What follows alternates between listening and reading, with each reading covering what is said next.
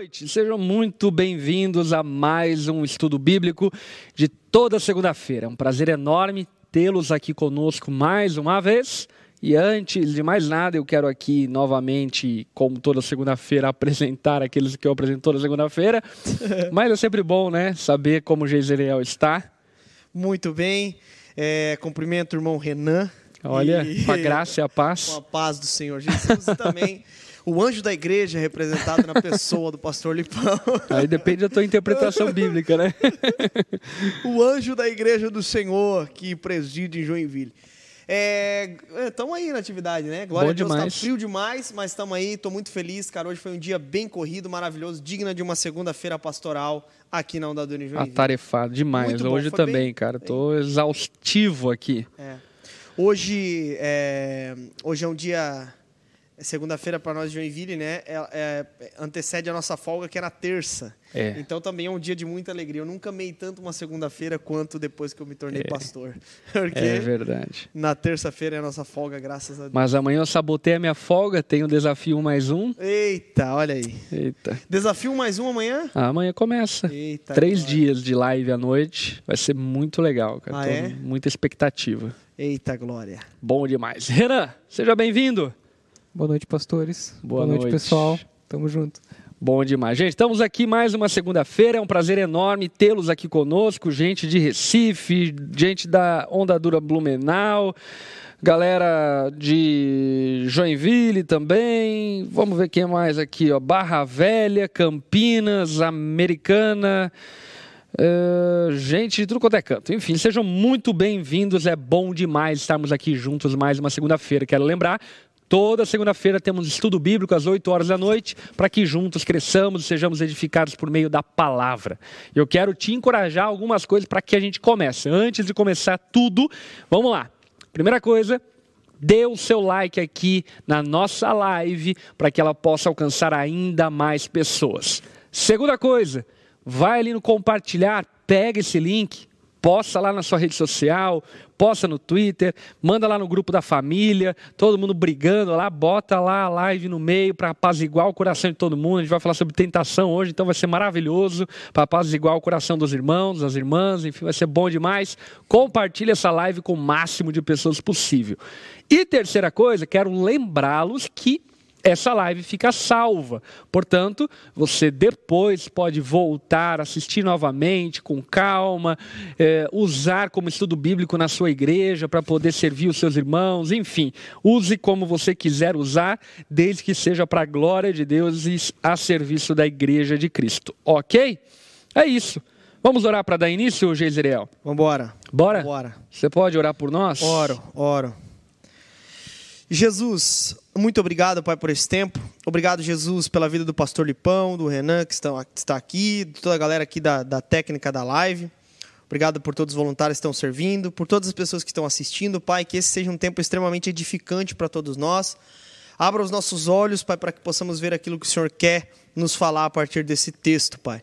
Que o Senhor possa nos iluminar diante da Tua palavra por meio do Teu Espírito. Em nome de Jesus é que eu oro. Amém e amém. Amém, amém, glória a Deus. Gente, quero aqui deixar alguns abraços especiais. Galera da Onda Dura São José do Rio Preto, galera da Onda Dura Portugal também acompanhando a gente, galera da Bahia, Nordeste, de Viçosa, lá em Minas Gerais, gente de São José dos Campos, vamos lá, olha só, Onda Dura São Paulo, Onda Dura Rio de Janeiro na casa também. O Renan fazendo cosplay de Jesus, estão falando aqui. Muito bom. Bom demais. Gente, Melhor seguinte. que o outro lá, qualquer que falaram esses tempos aí. Pô, eu esqueci quem é Eu que nem fala. sabia quem era e fui pesquisar depois. Mas ele parece também, ó. Façam aí uma Ah, montagem. não viaja, deixa abaixo. Quem que é? Quem que é? Fala aí, fala aí, fala aí. Cara, ele é muito igual, sabe quem? O namorado da Fátima Bernardes, Túlio Gadelha. Sério? Que moral, hein, Renan? Que tristeza. Ele é bem parecido com o Túlio Gadelha. Ó, eu tenho uma montagem dessa no meu celular, mas eu não lancei por amor à vida do Renan. Mas vou deixar pra audiência. A audiência faz uma- Faz a monta, faz a figurinha. Não importa, né? a figurinha. Bom demais, gente. Seguinte, hoje Vamos conversar sobre Marcos, capítulo 1, versículo 12 e versículo 13 é a porção que nós vamos nos deter hoje. Lembrando que a gente vai pegar aí um apoio também de Mateus e Lucas, que dão uma robustez um pouco maior para esse episódio da tentação. Uhum. Portanto, fica aí com a tua Bíblia ligada, com o caderno. Aliás, fazemos aqui uma recomendação desse material que está sendo inclusive comercializado aqui na Onda Dura, que é o Evangelho de Marcos, segundo você, comentado por você, né? Então você vai aqui lendo, comentando, escrevendo do lado. É muito legal esse material para você usar nos nossos estudos bíblicos. Fica a recomendação, tá bom, gente? É, no mais, vamos ler o versículo? Ou melhor, vamos dar uma introduzida em Marcos, né? Talvez tenha gente que chegou hoje pela primeira vez, perdeu semana passada. Uhum. Enfim, vamos dar uma introduzida?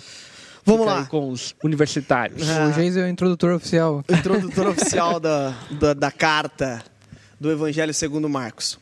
É, não, é uma carta, só falei carta porque eu errei, enfim, carta que falei carta. Mas é um gênero literário, evangelho, que inclusive foi criado é, ali pelos, pelos evangelistas mesmos. E o evangelho de Marcos, ele é o primeiro evangelho a ser escrito, então ele é considerado é, o primeiro registro né, oficial, por assim dizer, desse testemunho ocular a respeito da vida, pessoa e obra de Cristo, enquanto viveu aqui nessa terra. Então, o livro de Marcos, ele aponta completamente para Jesus. E sendo assim, Marcos ele é muito específico, né, quando ele escreve a sua carta. Por que, que ele escreve, né? Ele escreve porque havia um anseio na igreja de Roma é, por saber dos ensinamentos de Pedro, né? Então eles queriam saber de um resumo praticamente do que Pedro ensinava. E até porque já havia-se ali a pressão né, por parte do Império Romano que estava perseguindo a igreja. Então, inclusive, né, foi escrito entre 60 e 70 depois de Cristo, o que tudo indica que é, é, Pedro estava é, prestes a ser é, martirizado pelo Império Romano. Então, antes de sua morte, Marcos acaba, João Marcos acaba tendo contato com ele e escrevendo o Evangelho. O Evangelho ele traz duas principais ênfases a respeito de Jesus Cristo, que é Jesus como Filho de Deus e como servo sofredor. É. São essas duas principais ênfases do evangelista Marcos. E eu, eu disse na pregação, e foi algo, um, algo que o Espírito Santo me trouxe enquanto eu preparava o sermão desse final de semana, que esse evangelho, então, ele foi escrito num período de muito sangue para falar a respeito do verdadeiro sangue que pode perdoar pecados. Então, ele foi escrito num tempo onde a igreja estava perseguida, sendo atacada então ele é um evangelho escrito debaixo de muito sangue para falar a respeito do verdadeiro sangue de Cristo na cruz em nosso favor. Que isso, Ele é o filho de Deus. Usando até a frase de efeito. Frase de efeito. É esse, hein? Maravilhoso. esse é o estilo de frase que tu coloca a legendinha, né? É. Eu, caramba. Ei, mas assim, ó, mas uma, uma curiosidade sobre Marcos é que ele era um jovem muito piedoso. Ele cresce uhum. num ambiente piedoso. É o que tudo indica. A mãe dele, né, Maria, ela, a igreja se reúne na casa dele. É. No, no, contexto de Jerusalém. Então ele cresce vendo os, os feitos dos, dos, apóstolos e, por que não, de Jesus também. Né? Então, possivelmente, uhum. ele deve ter um contato ali, é, meio que breve, possivelmente, com Cristo, enfim, né? Mas, ou, então, sei lá, ele deve ter ouvido falar de muito próximo, enfim.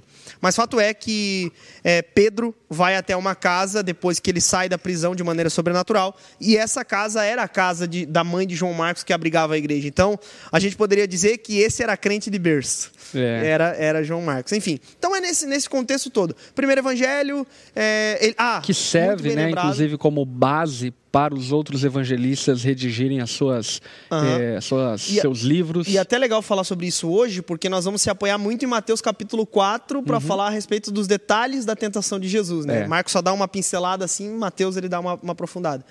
E... Marcos é um tipo de, de, de livro maravilhoso para ler de uma vez só. Uhum. Eu já fiz isso algumas vezes, enfim, e eu acho maravilhoso. Verdade, Sempre boa. quando eu termino o Evangelho de Marcos lido de uma vez só, eu acabo chorando. Uhum. Eu acho maravilhoso porque é uma narrativa que uhum. não é uhum. tão exaustiva em detalhes, mas que demonstra o coração da mensagem do Evangelho. Né? Uhum. Perfeito, perfeito. Até uma coisa que eu acho bem legal, a ordem ali, né? É, particularmente, tá? Eu acho que ler Marcos e ler João, uhum. sabe? Marcos, João, é, Mateus e Lucas. Eu costumo usar essa ordem assim, mas principalmente ele Pra Marcos dar João. sorte, né? É pra dar sorte, uma coisa do, do- do esoterismo, né, brincadeira? Não, mas eu acho que é muito importante para que a gente entenda, é, passa rápido e depois vai para os, os detalhes, assim, né, bem aprofundados, um sistema mais teológico, que é daí o Evangelho de João. Né? Mas vamos lá, é importante falar sobre isso porque, é, de fato, nós vamos utilizar esses outros evangelhos. Uma outra coisa a respeito do Evangelho segundo Marcos é que o Evangelho segundo Marcos ele é um evangelho escrito é, primeiro. Eu ia falar uma outra informação que agora fugiu, porque o pastor Lipão falou da, da parte que ele é o primeiro. Ele é o escrito, escrito enfim, é isso. É eu ia isso. falar mais alguma coisa, mas eu esqueci. Introduziu. agora. Quer acre- acrescentar alguma coisa, Renan? A Eu acho que é algo interessante também. é, acho que a gente nem não chegou a comentar sobre isso na semana passada, mas sobre essa questão de Jesus ser o filho de Deus, de Marcos mostrar ele como filho de Deus e também como servo sofredor, né? A gente vê nessa é, até lendo rápido, né, como o pastor falou, dá para perceber isso, que na primeira metade do livro Jesus é apresentado como alguém poderoso, como uma autoridade, como o Messias, né? E depois parece que o tom do evangelho ele fica um pouco mais dramático, né? Apresenta Jesus aí como o servo sofredor, né? Como aquele que vem cumprir o seu ofício messiânico por meio do seu sofrimento e morte na cruz, né? Muito bom. Ah, porque é, é isso que eu ia falar. Por que, que eu citei Pedro? Por que, que eu citei Pedro? É porque, ao que tudo indica, é, foi João Marcos que escreveu quando Pedro é, recitou para ele o que ele tinha visto e vivido com Cristo. Enfim. Até interessante essa- esse esboço da carta de, do livro de Marcos, porque aqui, por exemplo, na Bíblia Swindle, ele vai falar que do capítulo 1 até o capítulo 8 é o esboço do servo em ação. Então, a ação do servo. E do capítulo 8 ao 16, enfim, encerrando o livro de Marcos, é o servo rejeitado e depois exaltado. Então, essa trajetória é, do Cristo que se fez servo, rejeitado e, por fim, a sua exaltação e glorificação. Maravilhoso. Bom demais. Vamos lá, então, para a porção de texto que vamos ler hoje, que é o versículo 12 e o versículo 13 de Marcos, capítulo 1. É, pode ler para nós, Renan, na sua versão? Bora, estou aqui com a versão Almeida Revista Atualizada. E logo o Espírito o impeliu para o deserto, onde permaneceu quarenta dias, sendo tentado por Satanás. Estava com as feras, mas os anjos o serviam. Muito bom. Lê na, na versão aí, é, acho que é NVI essa versão. Deixa eu ver. Ah, tá, vou ler aqui. É, e logo o Espírito conduziu Jesus ao deserto, onde ficou durante 40 dias, sendo tentado por Satanás. Estava com as feras e os anjos o serviam. Desafiador hoje, né? Versículo 12 e 13 só, olha aí. E eu leio aqui na versão NVT. Em seguida, o Espírito conduziu Jesus ao deserto, onde ele foi tentado por Satanás durante 40 dias. Estava entre animais selvagens e os anjos o serviam. Muito bom. Gente, então, o que está acontecendo aqui? Jesus havia acabado de ser batizado por João Batista no momento glorioso, aonde os céus se abrem, o Pai fala do céu, dizendo: Esse é meu filho amado, que tem muito prazer. O Espírito Santo, como forma de pomba, vem dar testemunho acerca da autoridade, da legitimidade do Jesus Cristo, Filho de Deus, e de repente, de maneira abrupta, e é interessante esse, eh, esse termo usado aqui por Marcos, porque ele dá essa ideia de continua, continuidade, né, de, de instantaneidade. Ele fala em seguida, como se acabou o momento do batismo, momento de glória, em seguida, então, Jesus é conduzido ao deserto pelo Espírito. Não dá nem para respirar, né? Não dá nem para respirar. É interessante isso porque a- a- até mesmo Paulo, né, menciona essa questão de que Israel foi batizado na nuvem e no mar, né? E após ter passado por esse batismo, Israel foi levado ao deserto para ser provado, né? E da mesma forma, após o batismo de Jesus, ele também foi levado pelo Espírito para o deserto. Então a gente já vê que existe um paralelo aí com acontecimentos da história de Israel, né? E o tempo, né? Israel é levado ao deserto durante 40 anos e Jesus é levado ao deserto durante 40 dias, demonstrando que Jesus ali é o verdadeiro Israel, né? Boa. Boa. Fazendo. é, se tornando é, é, a perfeição de fato, né? Eu acho que em todos os simbolismos, né? É muito interessante isso. E engraçado que desde as características que Marcos apresenta de João Batista no texto, apresenta para um, pra um mover profético que anunciaria é, Deus, e todos os atos e tudo aquilo que acontece com o povo no deserto também aponta então para o verdadeiro Filho de Deus que viria. Enfim, eu acho que tem um simbolismo tão poderoso nesses primeiros versículos aqui que todo, embora sejam todos simbolismos, símbolos e tudo mais, é, apresenta para o verdadeiro significado que era Jesus vindo, o Salvador do mundo vindo. E eu acho que essa coisa do 40 dias, deserto, e aí tem uma representação em cada coisa, nas tentações que Jesus sofre, tem a representação de que tudo só, tudo, né? Desde as tentações, desde o, o- o- a verdadeira salvação, o prometido, só é cumprido na pessoa de Jesus. Exatamente. Então, é, se tem versículo, é, ou melhor, perícope, cristocêntrica é, é, nesse evangelho, já começa aqui. Já começa aqui apontando tudo para Cristo. Porque, embora, por exemplo, ele cita Isaías, Malaquias, João Batista, o deserto, a tentação, Satanás, tudo isso aponta para a perfeição de Cristo. É isso aí. E, e o que eu acho curioso a gente destacar é o fato de que esse detalhamento e esse, paralelismo com o Antigo Testamento e com os episódios sofridos e vividos por Israel, e não só por Israel, porque é uma revelação progressiva que, na verdade, desde lá do jardim, aí tem toda a figura também, deserto, jardim, o que o primeiro Adão fez e o que o segundo Adão conquista, tem a ver também com os 40 dias do dilúvio de Noé, que é toda um- uma forma didática de Deus conduzir o povo para que quando acontecesse isso, todo mundo entendesse.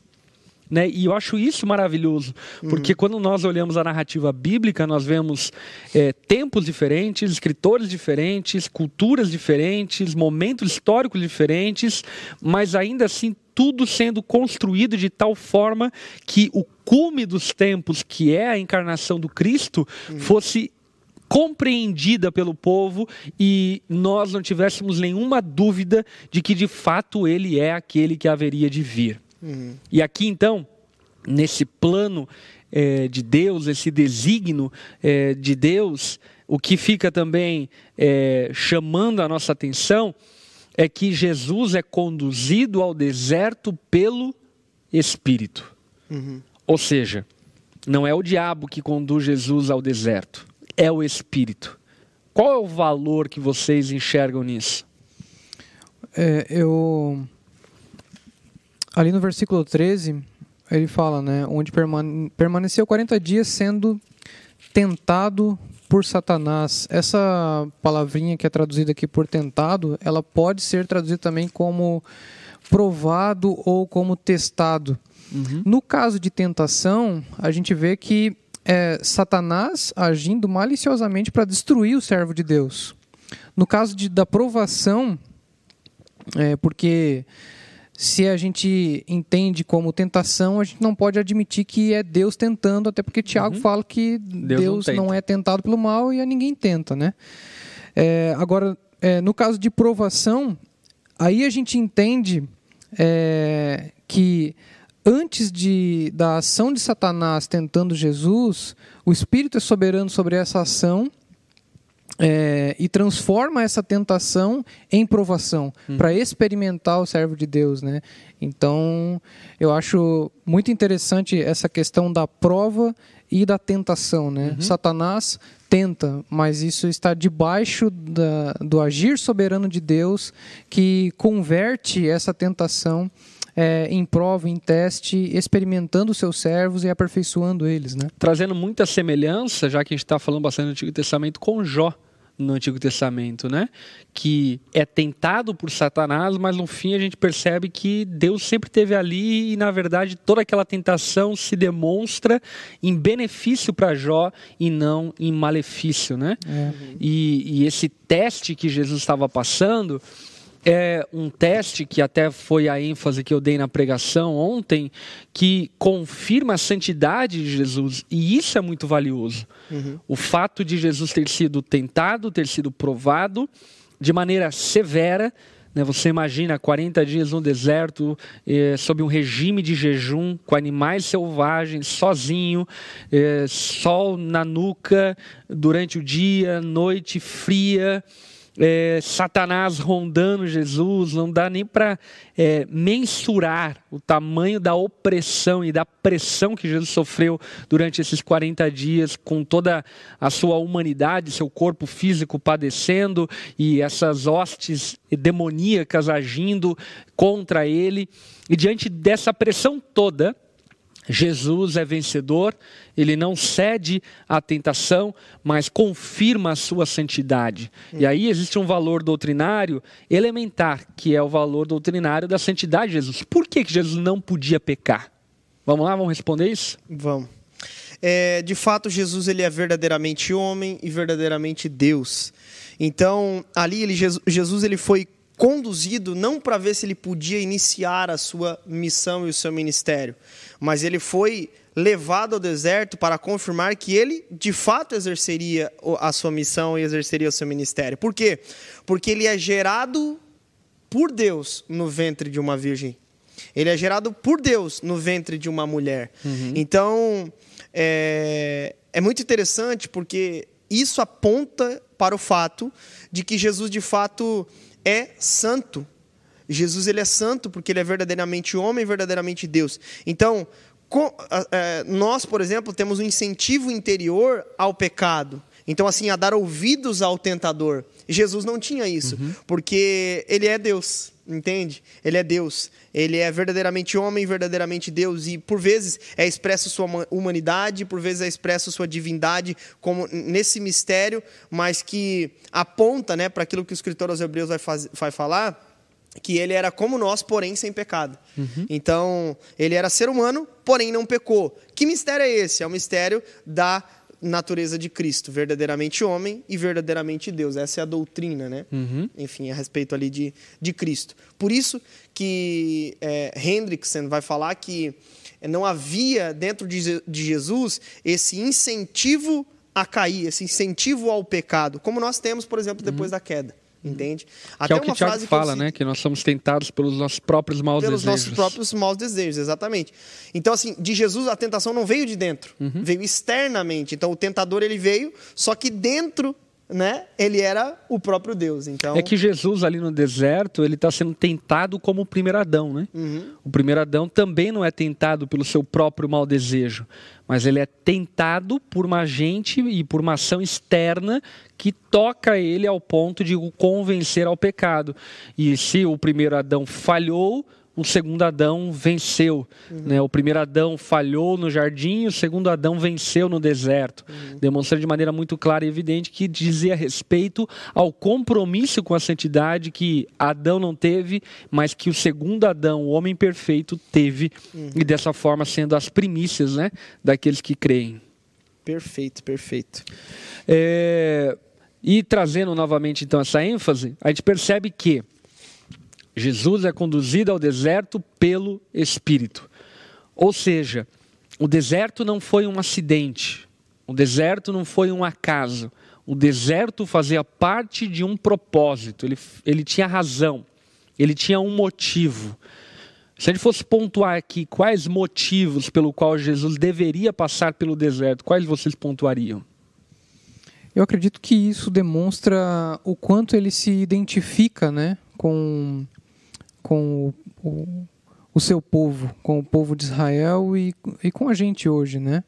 Ele passou por todo tipo de prova, ele passou por todo tipo de tentação, porém sem pecado, né?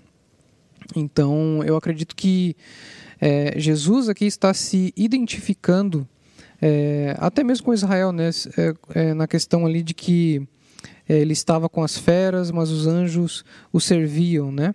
Porque é, essa questão de que ele estava com as feras, se a gente for pensar, questionar o texto, né? Essas feras eram hostis a Jesus ou não eram hostis a ele? Porque se elas não eram hostis, isso seria um, um eco aí de Isaías, né? Que uhum. fala a respeito da, da reconciliação entre aqueles que eram hostis. Então isso já demonstra que é, onde Jesus está, ele transforma a hostilidade em reconciliação, né? Agora. Um espírito meio narniano é, está sugerindo aí, exato. né? e agora, se essas feras eram hostis a ele, isso demonstra uma continuidade até na questão ali da, da, do deserto, dos 40 dias, fazendo alusão ao êxodo, demonstrando que, assim como o povo de Israel é, passou por diversos perigos lá no êxodo, aqui Jesus também passou por perigos e também se identificou com o seu povo de todas as formas, né? Uhum. Sofreu tudo que o seu povo sofreu, é, porém ele foi justo, né? Ele uhum. obedeceu a Deus até o fim, permaneceu santo, né? Diferentemente de Israel que falhou, né? E uma geração uhum. morreu no deserto. É, é. E até Jesus ele se torna um, um, uma espécie de exemplo e uma espécie não se torna o exemplo perfeito, né? Porque Israel e até de constrangimento, porque Israel é, ao olhar para sua história, ele sabe que no deserto eles murmuraram, eles uhum. abandonaram a Deus, eles quiseram se voltar para outras divindades e assim por diante. E Deus não. Deus, mesmo com todas essas tentações, problemas e dificuldades, ainda assim ele continua é, sendo é, Jesus e também prova né, no deserto que sim derrotaria Satanás, né? diferentemente, igual tu falou, do primeiro Adão. Né? E é interessante também ressaltar que Aqui, uh, já no começo do Evangelho, Marcos mostra Satanás como o principal oponente de Jesus sendo derrotado, né? Uhum. Porque após, tem, após isso tem uma série de outros exorcismos ali uhum. e, e, etc. É, mas já no começo, é, Satanás é derrotado por Jesus, né? Isso é, é importante pontuar aqui já. Deixando evidente que não havia páreo para Jesus, né? Vamos para a narração de Mateus, para ampliar um pouco a conversa sobre a tentação. Mateus capítulo 4, ali logo no início do capítulo já é narrado é, a, a, tentação de Jesus de maneira mais ampla, né? Uhum. Vamos lá, Mateus capítulo 4, versículo 1. Pode ler para nós, Geise? Leio, leio, leio. Só meu celular que está travando aqui, que eu estou com ele na, no aplicativo. Aí. Vamos lá. A tentação de Jesus. Então, está falando, de, né? Jesus foi levado ao deserto e foi tentado. Essa é agora um destrinchar dessa narração no Evangelho de Mateus, daí, tá? Mateus capítulo 4 é, diz assim: Em seguida, em seguida do quê? Da, da, ocasião do batismo, né? Jesus foi conduzido pelo Espírito ao deserto para ser tentado pelo diabo. Depois de passar 40 dias e 40 noites sem comer, teve fome. O tentador, logo o diabo, veio e lhe disse: Se você é o filho de Deus, como os profetas anunciaram, como João Batista tinha dito, ordene que estas pedras se transformem em pães. Jesus, porém, respondeu: As Escrituras dizem: Uma pessoa não vive só de pão, mas de toda a palavra que vem da boca de Deus. Então o diabo levou a cidade santa até o ponto mais alto do templo e disse: Se você é filho de Deus, salte daqui, pois as Escrituras dizem: Ele ordenará a seus anjos que o protejam, eles o sustentarão com as mãos para que não machuque o pé em alguma pedra. Satanás citando a própria palavra. Né? Jesus respondeu: As Escrituras também dizem: Não ponha à prova o Senhor seu Deus. Em seguida, o diabo levou até um monte muito alto e lhe mostrou todos os reinos do mundo e sua glória. Eu lhe darei tudo isto, declarou. Basta ajoelhar-se e adorar-me. Saia daqui, Satanás, disse-me Jesus, pois as Escrituras dizem: adore ao Senhor seu Deus e sirva somente a Ele. Então o diabo foi embora e os anjos vieram e serviram Jesus. Olha Amém. que demais. Então, enfim, aqui a gente vê o evangelista Mateus é, ampliando o episódio é, da tentação de Jesus e trazendo aqui contornos e citações um tanto quanto mais detalhadas acerca daquilo que Jesus enfrentou no deserto com Satanás. Uhum. E o que aqui, então, é, Mateus deixa muito evidente é que a tentação de Satanás foi, em grande medida, utilizando a palavra de Deus, ou melhor, distorcendo a palavra de Deus, apontando para um outro episódio bíblico que é o Jardim do Éden. Uhum. No Jardim do Éden, Satanás usa do mesmo artifício. Ele manipula a palavra de Deus para convencer Adão a fazer aquilo que ele desejava, aquilo que ele queria, enfim. Uhum. E Adão é convencido por essa distorção uhum. e acaba cedendo ao pecado. E Jesus, de maneira diferente, não cede essa distorção, mas ele combate a manipulação equivocada de Satanás ao utilizar a palavra de Deus com a própria palavra, citando Deuteronômio, citando Salmos, uhum. e ali então ele vence Satanás com meio e por meio da palavra de Deus. O que isso significa para nós? Uhum. Só um, uma coisa interessante sobre Satanás ali, né? É, desde o Éden, de fato, ele tenta distorcer a palavra de Deus. Então é a chamada. É, Jonas Madureira coloca no Inteligência Humilhada, eu gosto sempre de citar esse livro. Ele coloca dizendo que é a teologia em terceira pessoa. Uhum. E a primeira pessoa, a primeira, é, o primeiro ser a colocar, a primeira criatura a colocar a fala de Deus em xeque é Satanás, né?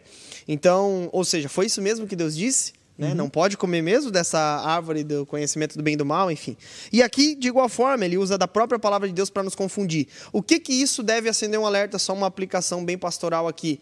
É... Nem tudo, nem tudo que vem vestido de palavra de Deus é palavra de Deus ou tem a intenção é, de pregação correta e assim por diante. Então, tome cuidado com isso também, porque pode ser o diabo tentando te conduzir anestesiado para o inferno. E é, uma outra coisa que ele fala aqui é a respeito de como Jesus vence essa tentação. Então ele vence essa tentação de três formas bem claras. Jesus estava em jejum, Jesus estava em jejum, Jesus estava é, citando palavra de Deus e ele foi levado pelo Espírito ao deserto. Então, é, basicamente, Jesus venceu Satanás por meio da própria palavra de Deus e do jejum e, por que não, da comunhão, né? Da comunhão cheio do Espírito Santo. Uhum. Muito bom. Então, bom às vezes a gente quer é, vencer Satanás, né? É simples, é a palavra de Deus. Jesus vence pela palavra, né? Vence, vence, vence o diabo usando a própria palavra de Deus. Porque se por um lado é, Satanás conhece, Jesus conhecia muito mais o próprio autor da uhum. palavra, né? E essas tentações, essas três tentações citadas por Mateus, elas têm um simbolismo, né? Porque, por exemplo, o transformar a pedra em pão aponta para necessidades físicas, necessidades humanas. É, o atirar-se do templo para que os anjos socorram e peguem Jesus, enfim, aponta para o orgulho religioso, uh, o, a tentação dos reinos da terra aponta para a cobiça, para a ambição desenfreada. Portanto, essas três tentações tocam três áreas que, por vezes, sondam a vida humana e que, ainda que não manifeste especificamente, por exemplo, uma tentação sexual, uma tentação à mentira, ou ao roubo, ou algo do tipo, enfim, elas permeiam toda espécie de tentação, porque aqui a gente poderia dizer que existem três pilares de tentações comuns aos homens, que é a ambição, é o orgulho e é a tentação baseada nas próprias necessidades e, e, e realidades do ser humano e das, do, do, do anseio e necessidade do ser humano. E isso nos aponta para um Deus que foi tentado como nós, que passa por todo tipo de tentação. E o escritor aos Hebreus, inclusive, vai utilizar-se do fato de Jesus ter sido tentado para demonstrar que dessa forma nós podemos ficar em paz por sabermos que temos um sumo sacerdote que pode se compadecer de nós, porque como nós, ele também foi tentado e, portanto, ele conhece as nossas lutas, dificuldades, ele conhece os nossos dilemas. Diante disso, vocês têm algo a acrescentar? É, não, não, eu não tenho. Acho que, acho que é bem isso mesmo. Só um, um, ponto interessante sobre isso é que, é, de fato, né, Jesus ele passa por tudo isso sem pecado. De novo, comprovando que ele de fato era o Filho de Deus, de fato é, que, que ele era aquele único que podia pagar pela dívida da humanidade. Então aqui ele comprova de novo a sua messianidade. Uhum. E, e, João Marcos, né? E Mateus, enfim, eles têm esse tom. É, João Marcos para mim fica mais evidente, né? Ali o, o, a primeira porção ali de João Marcos fica muito evidente a necessidade de João Marcos estar demonstrando a legitimidade do ministério de Jesus. E ele é legitimado profeticamente, legitimado por João Batista, legitimado pelo Pai, pelo Espírito, e agora ele é legitimado a partir da sua santidade, demonstrando que de fato ele não era mais um falcatrua como era comum nos dias contemporâneos e posteriores à vinda de Jesus, de pessoas que arrogavam para si a messianidade, mas que não tinham as credenciais para serem o Messias, que não o próprio Cristo. Né? Cristo Jesus é aquele que legitima ser o próprio Messias de diversas formas, mas aqui demonstrado a partir da sua santidade e da sua não é, não fragilidade à tentação ao pecado. Perfeito. Renan, alguma coisa? Muito boa. Nada a acrescentar. Bora! Vamos lá. Em seguida, o Espírito conduziu Jesus ao deserto. Acho que a gente falou tudo do, do versículo, né? Porque é dois versículos, mas é isso aí, gente. Em seguida, o Espírito levou. Ah, uma aplicação bem interessante aqui no, né, nessa coisa do Espírito conduziu. Acho que a gente já falou um pouco sobre isso. Mas, gente, às vezes, a exemplo de Jó, como a gente falou anteriormente, você está passando por lutas, dificuldades, não por. É, porque é, é, tipo assim, ah, meu Deus, agora é, minha vida acabou, não faz mais sentido. Não, talvez a sua vida passe a fazer sentido a partir da aprovação. Porque é uhum. é justamente na aprovação que a gente pode ser aprovado. Ninguém é aprovado sem provação. Inclusive, Jesus aqui estava numa espécie de teste, né? Não é, né, com, com a intenção de tentar fazer com que ele fosse provado para é, comprovar se ele estava certo ou não, mas de fato porque Deus já sabia que ele de fato seria aprovado por ser o próprio Filho de Deus, né? Enfim. Muito bom. É, queria também aqui, é, agora, nós, para caminharmos para a reta final, fazemos uma aplicação no sentido, a gente já deixou evidente, claro, que a maior aplicação do texto é a confirmação da messianidade de Jesus, é a comprovação da sua santidade e dessa forma então apontando que Jesus de fato é o cordeiro perfeito que poderia nos substituir, mas também agora criando uma aplicação paralela a como nós podemos encarar e passar pelas provações e tentações que por vezes nós somos submetidos, porque Jesus ali também obviamente serve para nós como um modelo, como um exemplo a ser seguido em meio às tentações e provações.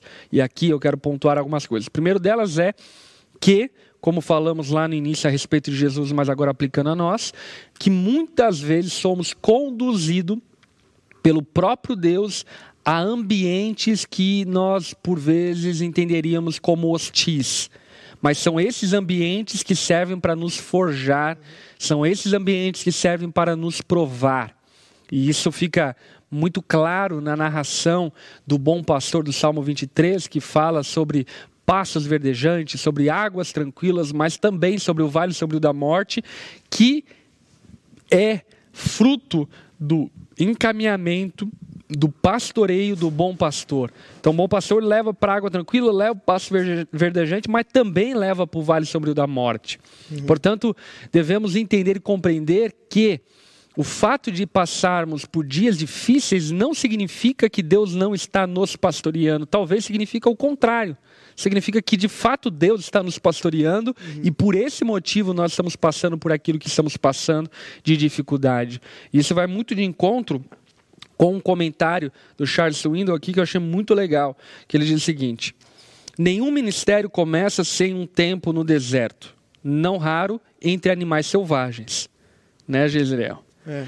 Talvez você é tenha verdade. passado por dificuldades terríveis. Talvez deseje ministrar tendo motivação pura e coração correto, mas parece que não consegue entrar nos eixos. Bem, meu amigo, você está no deserto. Se isso aconteceu com Jesus, posso lhe garantir que acontecerá com pessoas como você e eu. Deus quer que seus servos dependam dele, Você não pode fugir disso. Quando isso acontece, portanto, não significa necessariamente que seja fora da vontade de Deus. Você pode estar exatamente onde Deus quer que você esteja. Exatamente isso, cara. Deus, Muito bom, excelente. Deus quer que nós estejamos exatamente nesse lugar. Às vezes, muitas vezes, talvez no momento da aprovação, né? A gente é, quer muito, muito que aquilo acabe. Eu acho que esse é até um desejo natural, né, de todo ser humano, mas acredite, é no momento da dor e do sofrimento. Tiago já fala sobre isso, né, sobre a gente considerar motivo de, de grande alegria o fato de passarmos por diversas provações. Por quê? Porque é justamente a prova da nossa fé que produz perseverança. Então, é, Nunca se esqueça disso. O deserto ele serve para formar bons líderes, verdadeiros cristãos, servos fiéis do nosso Senhor Jesus Cristo. Então, o deserto faz parte. Aliás, tem uma coisa muito interessante que eu acho que é uma máxima muito importante. É, a vida ela é mais deserto do que oásis. Isso é um fato. A vida é mais dor e sofrimento do que momentos bons, infelizmente. Uhum. Essa é a vida aqui. E, Até para a gente não se apegar tanto às coisas daqui. É, e, e, se tratando de ministério, também acho importante salientar isso, né? Que Jesus inicia seu ministério público com uma aprovação, com uma tentação. E ministerialmente, como pastor, eu percebo isso claramente, sabe? Eu já vi, enfim, pela graça de Deus, N pessoas sendo levantadas ao ministério, e de fato, no início do ministério, muito novos ainda no ministério, inexperientes, sem tanta maturidade, são submetidos a provações de caráter, provações de cobiças, de ambições, provações de qualificação ministerial e por aí vai, onde infelizmente muitos tropeçam e não é, encontram êxito, mas onde muitos também ali são forjados e são aprovados e dessa forma é, recebem a credibilidade necessária para o ministério. Porque aqui Jesus sai do deserto como tipo assim, mano, agora ninguém mais me pega, né? Jesus sai no deserto e tipo, tô pronto, tô pronto para encarar os fariseus, tô pronto para encarar Roma, tô pronto para encarar o que for porque a mais severa tribulação foi enfrentada. Portanto, isso serve também de uma alerta a novos ministros e futuros ministros. Né? Existe é, uma, uma equação quase que quase que impossível de não passar por essa etapa que é a equação da aprovação, aonde ali o seu ministério vai ser credibilizado. Isso faz parte da vida cristã, né? Eu, até pegando o texto de Marcos ali, essa relação que é, alguns dizem que tem com o paraíso e com o deserto, né? Porque Adão e Eva foram criados e foram colocados é, em um jardim. Esse ambiente que era o habitat natural do homem, ele era favorável ao homem, ele não era hostil a ele, né? Após o pecado, é, a terra é amaldiçoada, então a terra se torna hostil para o homem, se torna um ambiente desfavorável para ele. E então Deus chama Abraão e o conduz para uma terra que mana leite e mel. Né? E, e Adão, é, Abraão vai peregrinando, o povo de Israel vai peregrinando é, com vistas a essa terra que mana leite e mel, né? E, e isso representa e deve representar o anseio cristão pela pátria celestial. Nós estamos em um deserto, nós estamos caminhando em um lugar hostil a nós. É, estamos sendo provados, estamos sendo aperfeiçoados, e era necessário que o povo peregrinasse no deserto é, a fim de que fosse refinado e, de fato, participasse do descanso de Deus quando chegasse na terra prometida, né? Inclusive, quero indicar um livro também, Terra de Deus, do Palmer Robertson. E nesse livro ele vai falar justamente sobre isso, como a, a configuração da terra prometida, da terra de Israel, é, como a geografia dela, como o clima, como o ambiente dela de alguma forma cooperou e coopera para os propósitos redentores de Deus. é, demonstrando que a escolha da terra é, não foi algo arbitrário, mas Deus escolheu ela com é, intenções missionárias, com intenções redentivas, né? A, a, terra de Israel, a região ali é localizada, é, ela é praticamente uma ponte entre três continentes e muito bom. E essa disposição da Terra, essa configuração da Terra, de alguma forma, é, demonstra e tem muito a nos dizer a respeito também é, do nosso propósito, do nosso destino é, e Deus, enfim, acredito que esse livro aqui vai ser muito bom é, a esse respeito. Muito bom o significado das terras bíblicas para o plano redentor de Deus. Que demais. Bom demais. Olha só, aqui acrescentando algo que o Eric Barbosa, nosso querido Eric, acrescentou aqui muito, muito importante essa salientação, uhum. é, apontando ali para a tentação de Satanás, para essa trilogia que ele chama, inclusive, do sermão de três pontos de Satanás, né? que é, é a concupiscência dos olhos. É, é verdade. Quando ele é, oferece os reinos, os né? Reinos. A concupiscência da carne a respeito das necessidades humanas e a soberba da vida que hum. diz respeito ao orgulho ao atirar-se do pináculo do templo. É verdade. Muito bom. Muito bom. É isso aí, gente. Maravilhoso. Enfim, uma porção de texto muito pequena, mas que nos ensina lições profundas sobre o Evangelho. Uhum e sobre também o modelo que nós temos para encarar a vida, encararmos as tentações e sairmos é, das provações vitoriosos. Mas se tropeçarmos, que eu e você saibamos, Jesus não tropeçou no deserto e por isso eu e você temos um sumo sacerdote que pode se compadecer de nós, ainda que tropecemos no deserto da nossa vida. Verdade. Eu acho que o que esses dois versículos nos ensinam é a respeito é, de que Jesus é o nosso verdadeiro exemplo em tudo sabe? Sendo verdadeiramente homem e verdadeiramente Deus. E que o deserto, no fim das contas, para nós cristãos, é a escola de Deus. É Eita glória. Bom demais, gente. Então, perguntando o nome do livro novamente. É Terra de Deus. Terra de Deus. Palmer Qual Robertson, é? editora Cultura Cristã. Editora Cultura Cristã, Terra de Deus. Fica a indicação do nosso querido amigo Renan. É isso aí, meus irmãos. Bom demais estarmos juntos em mais um estudo bíblico. Quero lembrá-los da nossa agenda semanal online. Quinta-feira, uma hora da tarde, temos na mesa com os pastores, debate bíblico teológico.